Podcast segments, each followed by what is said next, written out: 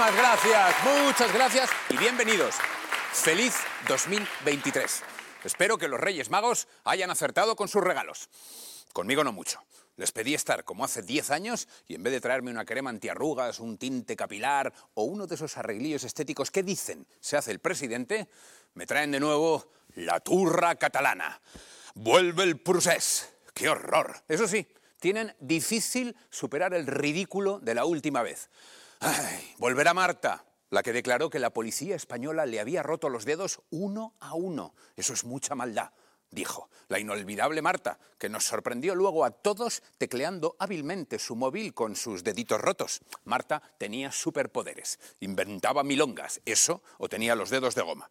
También dijo que le tocaron las tetas y viendo lo de los supuestos dedos rotos, me la imagino frente a la policía tal que así. ¿Por qué dan tanto miedo nuestras tetas? Volverá el karateca, ¡ay! que hacía el gilipollas frente a la paciente policía.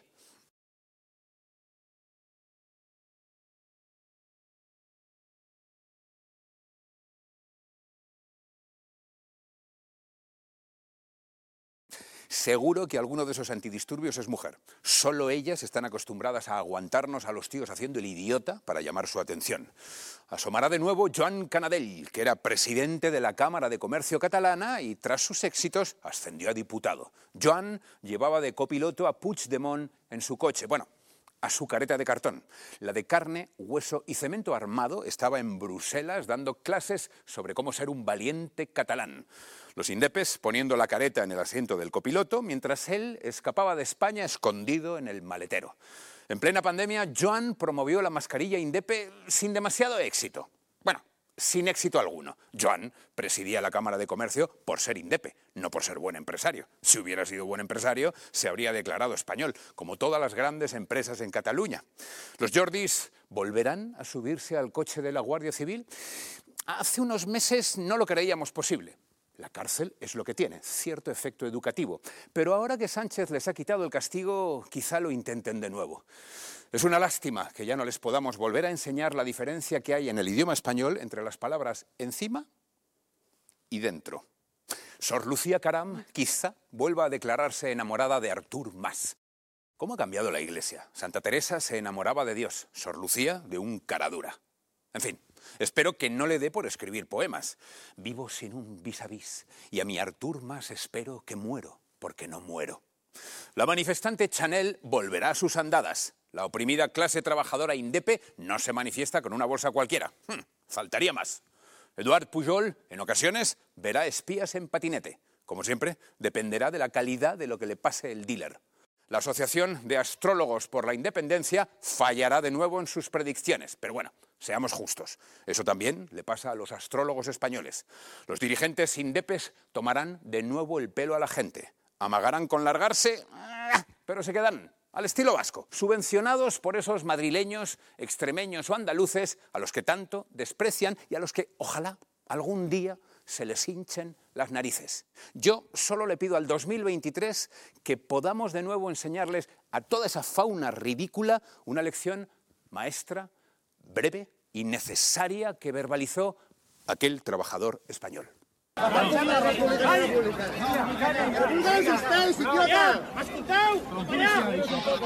Ay, la República no existe, idiotas. no soy el único con el que los reyes han fallado.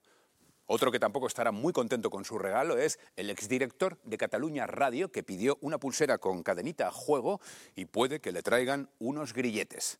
Todo comenzó en la cena de empresa. De camino al evento, le dijo a una de las jóvenes periodistas que estaba aprendiendo muchísimo de ella, entre otras cosas, a deconstruirse como hombre. Esta es una bandera roja como una catedral. Si alguna vez lo escuchan, salgan corriendo. Después agredió sexualmente a otra de sus trabajadoras en el local donde celebraban la fiesta. Seguro que le echará la culpa al cartel del lugar, que estaba en español. Ponía barra libre de copas y debió entender barra libre de culos. Pero no acabó ahí la cosa. En el taxi de vuelta a casa lo intentó con otra. Ahora dirá que le dijeron de coger un Uber y entendió una Ubre para que luego digan que en Cataluña no hay problemas con el español. Ah, si se preguntan cuáles serán las consecuencias de semejante comportamiento, pues no están claras. Tengan en cuenta que es Indepe y hablamos de Cataluña. Al de Esquerra, que aconsejó elegir de consejera a la candidata que tuviera las tetas más gordas, acaban de ascenderlo a la presidencia del puerto de Barcelona. Así que puede que pronto veamos a este otro dirigiendo TV3. Dios los cría y el independentismo catalán los junta. Y Z le dio trabajo a la hija de Pere Navarro, otro alto cargo catalán, tras una entrevistilla de ah, nada, 15 minutos. En Cataluña no tienes un cargo si no eres indepe o sociata. Y Z también ascendió socialmente tras hacerse sociata. Antes probó con la carrera de económicas, pero le expulsaron tras repetir el primer curso cinco veces. Van de socialistas, pero se comportan como el típico niño consentido. Seguimos con Esquerra, bueno, con su marca blanca, Compromís. Lanzan una campaña sobre los cuñaos. Los cuñaos son los que pagan el sueldo a los cargos públicos de Compromís. ¿Notan algo especial? Exacto, al más puro estilo nacionalista catalán. Los buenos hablan en valenciano y los malos en español. Conociendo su entorno, tiene su lógica. El marido de Mónica Oltra debía abusar de la menor en español. Mónica siempre habla en valenciano, pero aquí mmm, mintió en español. Es que yo no encargué ese expediente. Yo no encargué ese expediente. Deben creer que todos somos iguales. La esquerra auténtica le ha pedido a los reyes el juego de médicos versión catalana. Ahora, cada vez que te hagan un tacto rectal en uno de sus hospitales, habrá un inspector de la lengua para comprobar que no dices ¡ay! en español. También habrá inspectores de la lengua en las universidades para comprobar que se aplica el catalán hasta en los ratos libres. Ojito jugando al mus en la cantina, no vayáis a usar palabras en español. Recordad, no se dice pitos, se dice chiulets y no se dice cerdos, se dice Puigdemont o director de Cataluña Radio. Nacionalista hiperventilada acosando a un trabajador. Li estic advertint que tots els lletreros del seu local estan en castellà. Admirable la paciencia de este currante. Hay que estar tarado, tarada o tarade para dedicar tu tiempo libre a estas mierdas. Y solo una sociedad enferma y adormecida como la catalana tolera que semejantes personajes campen a sus anchas acosando y poniendo multas al personal. El PP, por su parte, ha pedido a los Reyes Magos que suspendan la entrada en prisión de Griñán por su enfermedad. ¿Recuerdan cuando se encarceló a Zaplana con su leucemia y todo? ¿No? Pues el PP tampoco. Ahora, si quieren hacer un dos por uno, que lo ingresen en un hospital catalán con inspectores de la lengua. Estará atendido médicamente y será peor que la cárcel. Un grupo de sindicalistas de UGT y comisiones se manifiestan frente al Parlamento de Castilla y León y pasa esto.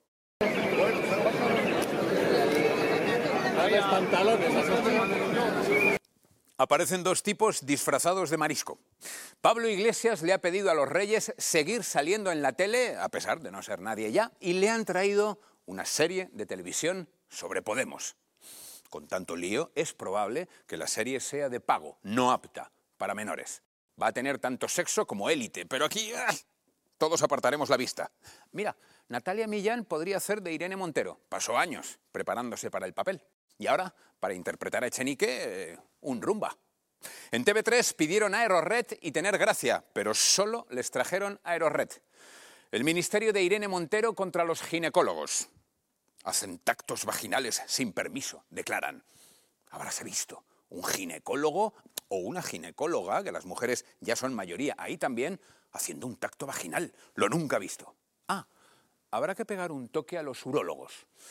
La última vez que visité uno mm, no me gustó. Un tacto rectal brusco, sin ni siquiera un besito. Cruel. En Venezuela, el gobierno crea unos superhéroes con la cara de Maduro para regalar a los niños pobres. Es genial. Condenas al personal a la miseria y luego les haces estos regalitos. Como aquí vamos por el mismo camino, Ricardo propone los de Sánchez y Begoña. Por cierto, Sánchez y Begoña acuden a ver el último concierto de Serrat en el Falcon. Los expresidentes se quejan de que al dejar el poder ya no les suena el teléfono. Ya verás cuando Sánchez se quede sin el Falcon. En ese concierto, por cierto, Serrat le dio una lección a uno de esos obsesos de la lengua.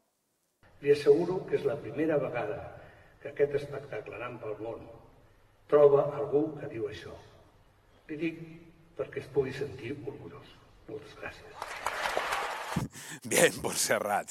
La trama del PSOE que repartía mordidas en la comunidad valenciana se refería a ella como regalitos de Navidad. No quiero ni pensar a lo que se referirán con los copos de nieve. Lo curioso del tema es que mientras el socialismo valenciano denunciaba que el PP se financiaba de forma corrupta, el socialismo valenciano hacía exactamente lo mismo. Unos ecopijos intentan cerrar la M30 y un currante reacciona. Hay cámaras. Me tocan los huevos las cámaras. ¡Eres tonto! ¡Me comen los huevos las cámaras! Ione Belarra tuitea que Charo está un poquito hasta el coño de hacerlo todo en Nochebuena, seguido por una campaña por la corresponsabilidad de la que solo podemos decir dos palabras, todo mal. Una señora recibe a sus hijos y a su nieta en Nochebuena, deja el horno encendido con el pavo dentro y sale a beber y a jugar con la nieta. Cuando huelen a quemado, el padre y el hijo intentan sacar el pavo del horno tirando todo a su paso. Y en fin, a ver, Ione, por partes. Con ese anuncio, no es que Charo esté hasta el... mm, no, es que tiene síntomas de Alzheimer. Su marido y su hijo tienen síntomas de Parkinson. Hay quien está hasta el... coño, o hasta los huevos de esta ministra. Ione ya no sabe qué hacer para llamar la atención. Hace unos días nos presentó su nuevo pisapapeles. Ya nos había contado cómo trabaja la fresca. Hoy esto. A ver, ¿cuándo trabaja la señorita? Pisarello recuerda que a Galileo lo fusilaron. A ver, Pisarello. Galileo murió en su cama a los 77 años, pero para eso tienes que haber ido a la escuela. Tal y como adelantábamos hace unas semanas, García Paje se quejaba de broma. Finalmente vota a favor del asalto al Tribunal Constitucional y la rebaja de la malversación. Los reyes no le trajeron un regalo, le quitaron la careta. Declaraciones del PNV. ¿Qué problema hay en incentivar la transexualidad? ¿Qué problema hay en incentivar la transexualidad? Pregunto, porque nadie ha sabido responder. Esto parece el nodo, pero no lo es. Gijón combatirá las miradas lascivas y los cachetes.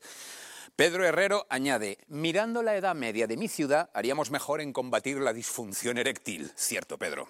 La ministra Irene Montero se niega a recibir a las mujeres que luchan por sus derechos en Irán país que inyectó 9,3 millones de euros en la productora de Pablo Iglesias. ¿Casualidad? ¿Será por eso que Irene no está a favor de liberar a las mujeres iraníes, sino de correr un tupido velo? ¿Mm?